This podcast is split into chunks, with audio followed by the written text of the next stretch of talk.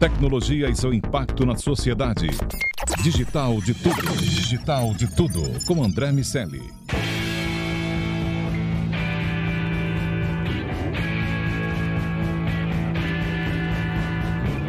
Salve, salve habitantes da sociedade digital, sejam muito bem-vindos. Eu sou André Miscelli e está começando mais um Digital de Tudo. Você vem com a gente aqui nesse podcast da Jovem Pan e nessa próxima meia hora o assunto é o C-Level e a tecnologia. Nosso convidado de hoje é o Rodrigo Murta, que é CEO e co-founder da Lookbox. Rodrigo, seja primeiro seja muito bem-vindo e você já pode emendar a sua chegada explicando o que é a Lookbox. Você está nessa há, há mais de sete anos Conta pra gente como foi o processo de construção, qual demanda vocês queriam resolver no início. Enfim, vamos, vamos olhar para a construção da empresa e depois vamos explorando os meandros da, de, desses sete anos, as modificações estratégicas e o background que você teve para chegar aonde está. Vamos lá, começa me contando esse ponto de virada, a construção e concepção da Lookbox. Célio, primeiro Estou muito animado aqui de participar com você, muito legal. Deixar, deixar aqui o, o nossos, os ouvintes da Jovem Pan que está participando aqui com vocês, é, está participando do Digital de Tudo. É, o que acontece, Miceli? Há 10 anos eu entrei numa rede varejista aqui de São Paulo, chamada Saint-Marché, alguns devem conhecer, e tive o desafio lá de como é que fazia a transformação digital na parte de dados né, e, e inteligência da rede varejista. É, eu, minha formação é em física, com o meu background, eu sou alucinado por essa parte de dados e analytics, eu gosto realmente desse universo. E no Samarché a gente fez um trabalho de como é que a gente poderia levar né, a informação, democratizar o acesso aos dados dentro da empresa. É, fizemos, instalamos uma solução de business intelligence padrão de mercado naquela época, tem um tempinho já, mas o, o que aconteceu era que os usuários ainda tinham uma certa dificuldade de acessar esse dado é, é, no seu dia a dia. Não sabiam como é que operava a solução, como é que entrava para é, navegar dentro de um dashboard, né? E, extrair aquele dado de negócio que às vezes é um dado simples. Ele quer saber qual foi a venda de um produto, é, um estoque de uma sessão e por aí vai. É, foi daí que veio esse, como você falou, o momento meio que da virada, né? Será que não tinha uma forma mais simples de conseguir aquela informação? Né? E para mim, a forma mais simples era perguntando. Né? As pessoas perguntavam para mim, mandavam um e-mail, telefonavam, mandavam um WhatsApp, fazendo as perguntas de negócio normal do dia a dia. Qual era a margem do fornecedor? Qual o estoque de um produto? Qual foi o produto que mais vendeu em certa sessão, em certo período? E qual foi o, o, o pulo do gato ali, né? É, será que eu não conseguia transformar essa pergunta feita pelo usuário, em vez dele ter que acessar uma solução, eu não conseguiria fazer com que ele tivesse esse dado direto na mão, né? Foi assim que nasceu o Lookbox. É, a gente é uma plataforma de business intelligence que usa o que está super famoso agora, chamado de linguagem natural. A gente vai bater um papo aqui falar sobre chat GPT equivalente, né? É, no dia a dia do Analytics, que é nada mais do que levar essa informação né, é, é do dia a dia para o usuário que precisa, usuário de negócio, mas de uma forma mais simples. Foi assim que nasceu o Lookbox. Legal. E ao longo desses sete anos, a gente pôde observar diversas tecnologias chegando e se popularizando, o que naturalmente faz com que diferenciais competitivos precisam ser precisem ser adaptados. Muitas coisas que eventualmente eram elementos que faziam parte daqueles argumentos de venda lá no início foram caindo porque se popularizaram, porque ficaram mais baratas para se desenvolver, porque os próprios clientes faziam dentro de casa, porque os concorrentes apresentavam soluções similares e isso obriga vocês a evoluírem a própria plataforma e modificarem esse processo comercial. Como foram essas curvas que naturalmente são bastante sinuosas ao longo do tempo? Ah, não existe empreendedorismo sem os trancos e barrancos aí da vida, né? Você sabe bem disso. E o, como é que foi um pouco do nosso processo, né? É, a gente viu que sim, tinha um valor muito grande em entregar a informação dessa forma simples, que é fazendo uma pergunta e tendo a resposta, mas a gente foi evoluindo durante esse percurso porque as tecnologias ficaram cada vez mais acessíveis, cada vez mais, é, mais rápidas de serem implementadas, né? É, e eu acho que um caso bem recente disso é o próprio Chat GPT. Né? Muita gente perguntou assim, Rodrigo, mas o Chat GPT não é uma ameaça para vocês, para o negócio de vocês, porque popularizou né, o acesso à informação usando linguagem natural? E, na verdade, para a gente é muito pelo contrário. Né? Esse é um exemplo bacana de adaptação. A gente se uniu ao Chat GPT. Como é que ele pode conversar com o Lookbox para que a gente navegue não só em dados estruturados, em bases de dados, os dados mais comuns de um BI, mas eu também possa andar numa base de conhecimento é, como um manual, como um, um, um, uma, um, procedimento de uma operação ali, né, um, contrato, como é que eu posso ler isso de uma forma mais inteligente? A gente não tinha isso, e com essa nova tecnologia, a gente não só se adaptou, como está mais forte com ela. Né? Eu acho que esse que é o desafio. Como é que a gente transforma limão, não é nem limonada, em caipirinha aí, e consegue incorporar essas tecnologias evoluindo o nosso, o nosso negócio. E, Rodrigo, ao longo do tempo, é, essas modificações vão se construindo, vão sendo concebidas naturalmente pela visão da tecnologia que você e outros founders ou, e pessoas relevantes têm relevantes para o seu ambiente, para a empresa, gerentes de produto, executivos de conta, pessoas que estão ali recebendo diretamente os feedbacks dos clientes, mas que também pensam na construção e na, na incorporação dessas inovações em função do que escutam e percebem do mercado em geral. E você tem uma, uma experiência que é voltada para o varejo. No Saint Marché, você ficou lá outros quase cinco anos. De que forma é, é, essas experiências anteriores interferem na maneira de você enxergar o futuro da ferramenta e o mercado em si? Eu acho que é importante, Missali, a gente nunca perder a conexão com o propósito nosso e o que, que a gente realmente quer transformar na empresa, né? O, a vantagem da, dessa, dessa, de ter essa vivência, essa experiência no varejo, no transporte de carga, na educação, é, mais especificamente no varejo, que foi onde o, o Lookbox começou, é, é, ver qual o valor que eu levava para a operação ali e sentir o usuário na ponta é, no dia a dia. Né? É, isso é uma coisa que a gente pratica muito no Lookbox, de vai lá na ponta. A gente tem Via Varejo, Magalu, Santander, mas como é que o vendedor da Magalu está usando o Lookbox? Como é que a ponta está tá seguindo na operação, né, com, com a operação da solução? Eu acho que um aprendizado muito importante, que a gente não, mesmo crescendo, né, como executivos na empresa, eu sei que você também é um executivo, é como é que a gente não descola da realidade do nosso cliente.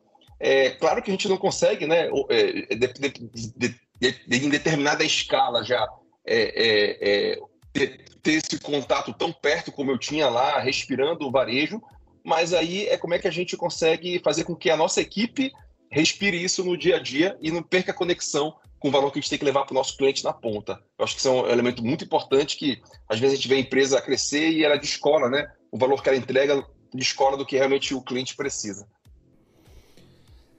E como é a, a construção, captação, modelo de crescimento, financiamento, de que forma vocês buscam uh, crescer e, e, e financiar as incorporações tecnológicas que a, que a ferramenta precisa, que a solução precisa ter para continuar atraente? Missali, até ano passado, final do ano passado, o Lookbox ele era totalmente bootstrap, né? Então a gente era financiado com o nosso próprio dinheiro, o que um dos investidores nossos, Paulo Veras, fala que é um, um caso bom, né? O melhor dinheiro é o dinheiro do cliente, né? Então mostra que a solução se mantém, o seu negócio se mantém com o dinheiro que o cliente está fornecendo. Mas, é, para o mundo de tecnologia, chega um momento que você precisa dar um salto um pouco maior, até para não ser passado para trás, né? não ficar para trás no, no, meio do processo. E ano passado a gente, fez, a gente recebeu um aporte, um investimento de 15 milhões de reais é, de um fundo bem famoso aqui do Brasil, a DGE, né, junto com mais outros dois fundos que entraram é, na rodada com a gente. E isso é uma forma da gente a gente está usando para turbinar aqui a tecnologia, né? E permite a gente com que incorpore hoje chat GPT e, tecnologias equivalentes que surgem no mercado, a gente não pode demorar para fazer o teste e ver se realmente agrega esse valor para o nosso cliente. E agora, com o aporte, a gente conseguiu crescer um pouco mais o Lookbox e a gente está agora em, em, plena expansão aqui da, da, da nossa empresa. E de formação acadêmica, de conhecimento formal, como vocês unem esse processo? Quais são os backgrounds de vocês e, e como isso é relevante para a estruturação da organização? Acho que tem uma discussão grande do quanto a academia é válida, o quanto o ensino formal é, válida, é válido. Qual a, a sua opinião sobre esse tema? É, Michele, é, eu venho de uma família de acadêmicos, na verdade, né? Então, minha formação é em física, eu fiz mestrado em física, em mecânica quântica e buracos negros, então eu sou suspeito, eu, eu valorizo muito essa parte acadêmica, eu gosto dela, né? É, o meu irmão, que é meu sócio também, né, é, um pouco, ele foi para administração, mas a gente tem uma veia de programação um pouco na família que, que ajudou. Quando o negócio é tecnologia, né? Então, eu sei que tem muita dificuldade, às vezes, de achar os founders técnicos. E, nesse caso, eu e meu sócio, é, o Daniel, a gente, a gente é técnico. E eu acho que cada um acaba buscando, de certa forma, uma fonte de aprendizado, de conhecimento. Todo empreendedor ele tem que estar antenado. Então, pode ser por podcast, pode ser por livro, pode ser por vídeo, mas ele tem que estar com a curiosidade atiçada aí para poder acompanhar o que o mercado está fazendo, né? É, o meu caso, eu gosto muito da leitura, acabei de publicar agora o, um, um, livro sobre chat GPT no, no, mês passado, Conversando com Robôs, depois a gente pode falar um pouquinho dele aqui, e, e, essa é a forma que no Lookbox a gente incentiva muito, né? A, a, a gente até tem um valor na Lookbox que a gente chama de curiositude, que é a atitude de praticar, ser e praticar a curiosidade, né? E, e, e essa é a forma que a gente gosta de estar antenado na tecnologia e estar sempre turbinando o nosso produto. Bom, vamos falar do livro então. Me conta como foi, da, da onde surgiu a demanda e como foi o processo de construção do argumento do livro, o que ele traz de, de elemento que, em alguma instância, acaba se fundindo com o modelo de serviço e de soluções que vocês levam para o mercado. Isso, Michele, exatamente por essa questão acadêmica que eu falei que a gente tem na família, é, eu, um do, a, a, minha fonte de aprendizado é leitura, eu sou fã aí de trocar livro e coloco no meu, no meu Instagram também os livros que eu acho mais bacana. É, e sempre como eu li, eu sempre fico aquela vontade de, será que um dia eu, eu queria ter meu livro, né? Eu queria fazer meu livro. Quando veio o Chat GPT em 30 de novembro do ano passado, é, eu até conto um pouco no livro que, que o Carl Sagan, que é né, o astrofísico super conhecido, divulgador da física e da ciência, é, ele se sentia privilegiado na década de 70 porque eram as primeiras viagens, primeiras imagens de outros planetas, de Marte, estavam chegando na Terra ele falou: pô, sou a primeira pessoa aqui a ver isso e observar. Eu estou aqui no epicentro da, da ciência do que está acontecendo, né? Ele se sentia privilegiado com isso. E eu brinco um pouco com esse conceito, falando que eu também me sinto privilegiado nesse tempo, porque é, são 10 anos já de, de história com a inteligência artificial, numa área específica chamada de linguagem natural, que é como é que o, a tecnologia entende, fala e conversa né, com o ser humano. E quando eu lancei o GPT no dia 30 de novembro, eu me sentia também naquele epicentro lá do Carl Sagan, que era, caramba, eu sei que isso daqui vai fazer uma transformação muito grande em vários elementos da sociedade, dos nossos negócios, né? E veio aquela vontade de comunicar. Pô, como é que eu boto isso e transformo isso de uma forma que as pessoas possam entender o que está acontecendo? Daí veio a ideia de escrever o Conversando com Robôs, Arte de GPTA, que é explicar essa tecnologia para um público leigo mesmo, que queira saber como é que eu já posso aplicar inteligência artificial seja na vida pessoal ou no meu negócio, agora. Não é uma coisa do futuro, não é uma coisa para daqui a 10 anos, 5 anos, não. Já dá para fazer agora. Foi essa a motivação aí de escrever o livro. E de que maneira ele serve para o teu público interno? Ele interfere na, na maneira através da qual a, a equipe Lookbox enxerga a concepção de produtos e a prestação de serviços? É, eu, o, o livro, eu, eu, foco em dois públicos. Tem sim um público vida pessoal, né? Como é que eu aplico no dia a dia, às vezes para responder uma mensagem, né? É, é, para traduzir um, um, um conteúdo, para escrever um post que pode ser pessoal, mas eu também falo na parte corporativa de vários ganhos que você pode ter já de imediato. Aí eu estou falando do universo só do chat GPT é, em termos de produtividade é, eu diria que, no mínimo, você é 50% mais produtivo num time de tecnologia e produto na parte de código e programação, usando inteligência artificial agora para programar. Um código que antes você começava do zero, é, você já começa com um esqueleto muito mais fácil montado, dando um comando para o chat GPT. Um bug que às vezes você tem que corrigir ou entender um código antigo né, de, de uma outra pessoa que fez, fica muito mais fácil com o uso da inteligência artificial. Né? É, mas a gente não precisa ficar preso no exemplo técnico. A gente tem aplicações é, é, diárias aqui no Lookbox do time de marketing, por exemplo, fazendo peças e, e, e ajustando conteúdos, ou o time de venda respondendo um e-mail em outra língua com muito mais facilidade né, e criatividade do que faria sozinho.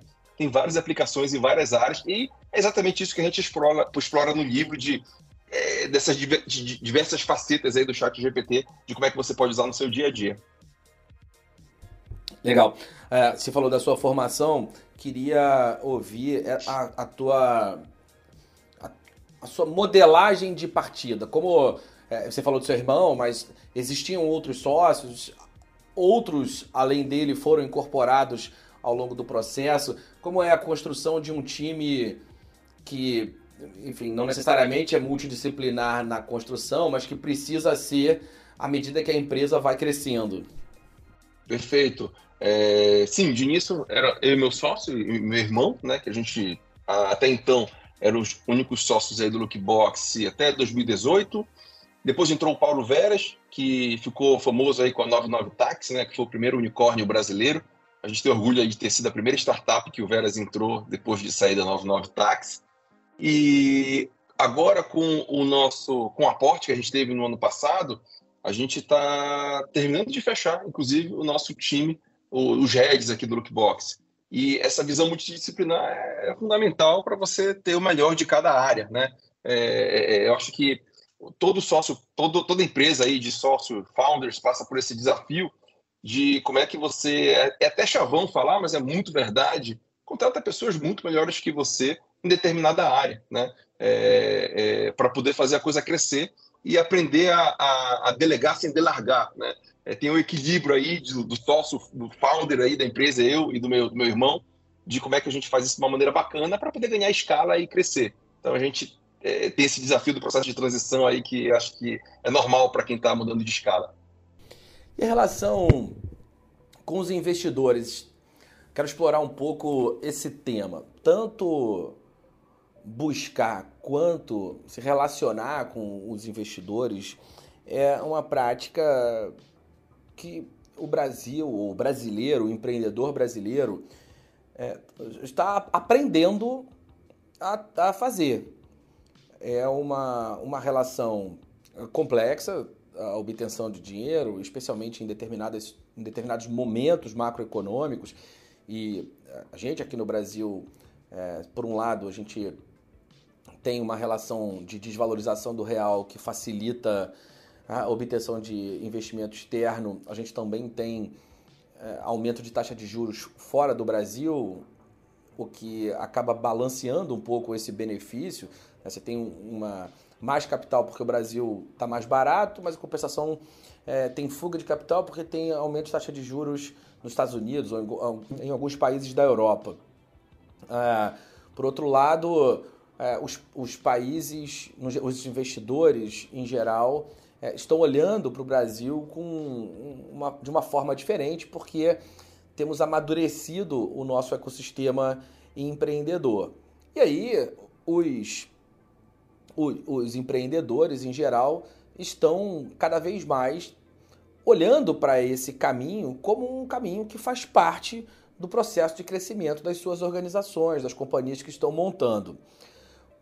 Como é, primeiro, buscar capital e segundo, lidar com o sócio que começa a te pressionar por custo, que começa a trazer necessidade de resultado, ou enfim, se é que isso realmente acontece. Quero ouvir a tua experiência nesse processo.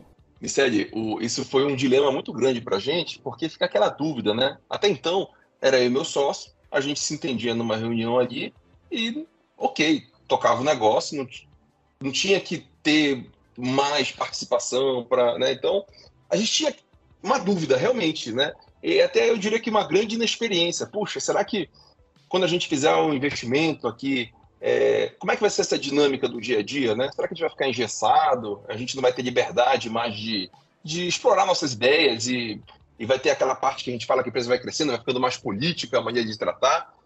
E no nosso caso, Nisseli, é, a gente está muito feliz com, com, com, esse processo, sabe? Porque a gente, eu acho que fez um trabalho grande para ter investidores que não fossem só investidores do dinheiro ali, é, é, fossem conseguissem injetar também capital intelectual aqui na gente. Então é incrível a ajuda que a gente tem da DGF, da High Partners, da Local Web, que são nossos sócios aqui, é, quando tem realmente, pô, tem que contratar agora um head de marketing, é, um executivo de vendas enterprise, é, ou trocar ideia com alguém que já, já teve lá 500 startups no seu portfólio, né? É, e com várias startups de sucesso, de algumas métricas, de alguma forma de organizar. Então, você saber beber dessa fonte, da experiência do seu investidor, é, é uma experiência muito legal. Então, até uma dica né, para os ouvintes aqui: é, não procure só capital no investidor. É, veja alguém que conheça o seu negócio, que possa realmente ser um parceiro no seu negócio é, para você alavancar. Né? Então, acho que é um erro você fazer só pelo capital. Às vezes você até consegue um, um, um valuation que não seja tão bacana, tão alto, mas com alguém que tenha esse capital intelectual, esteja alinhado com a cultura, um fit cultural com o investidor, vamos chamar assim, eu acho que ele é mais importante do que uma pequena diferença de valuation ali no final. Né? É, então, é, acho que é uma dica importante. É, não só o fit financeiro, mas o fit cultural aí com, com o seu investidor. No Lookbox, eu posso dizer que nesse quase um ano já de relação, né? então já deu para ter várias interações, já deu para ter altos e baixos aqui na operação, a gente foi muito acolhido pelos nossos investidores. E o quanto o fator bolsa de valores, os, a, a, pressão por divulgação de resultados de curto prazo, de que maneira isso interfere nas, nas, nas tuas decisões e, e, como você enxerga o mercado brasileiro no geral, a, a maturidade do mercado para que as empresas possam lidar com essa característica específica. A gente tem um processo de abertura de capital que é muito mais complexo em termos de volume e de tempo de estrada médio das empresas até que chegue nesse momento, cheguem nesse momento, do que quando a gente compara com as empresas americanas. Uh, e isso também faz parte de um amadurecimento que vem chegando para os nossos empreendedores. Como uh, esse, essa característica específica, não só do investidor, mas da bolsa de valores, muda a perspectiva que vocês têm da própria empresa? É, hoje, né, como a gente fez um, um pre-seed, né, um pre-seed, desculpa, um seed no, no, no Lookbox, é, pre-series falar, é, é, é, um pouco distante para a gente a realidade da Bolsa de Valores no sentido de afetar alguma operação do Lookbox, né? Então eu diria que a startup, quando ela dá uma curva de crescimento legal, ela, ela fica, nesse estágio que a gente está, ela até um pouco blindada do, dos efeitos do mercado.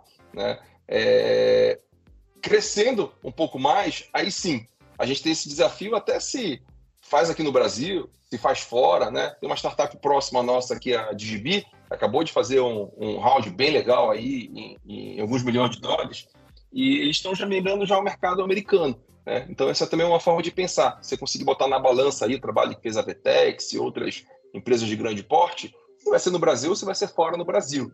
É, é, acho que essa é uma vantagem do mercado de tecnologia. A gente tem mais opções aí para poder atuar. Mas a Local Web, um dos seus investidores, ela tem ações em, em bolsa. É, de alguma maneira, é, de alguma maneira, ela, é, é, esse processo interfere na sua operação? Não, de forma alguma.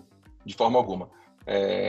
não, não, hoje isso não, não muda em nada o, o dia a dia do, do Lookbox. É bem, é bem distante da nossa realidade até porque a gente tem como majoritário hoje a DGF, né? A gente tem como co-investidores a High Partners e a Local Web.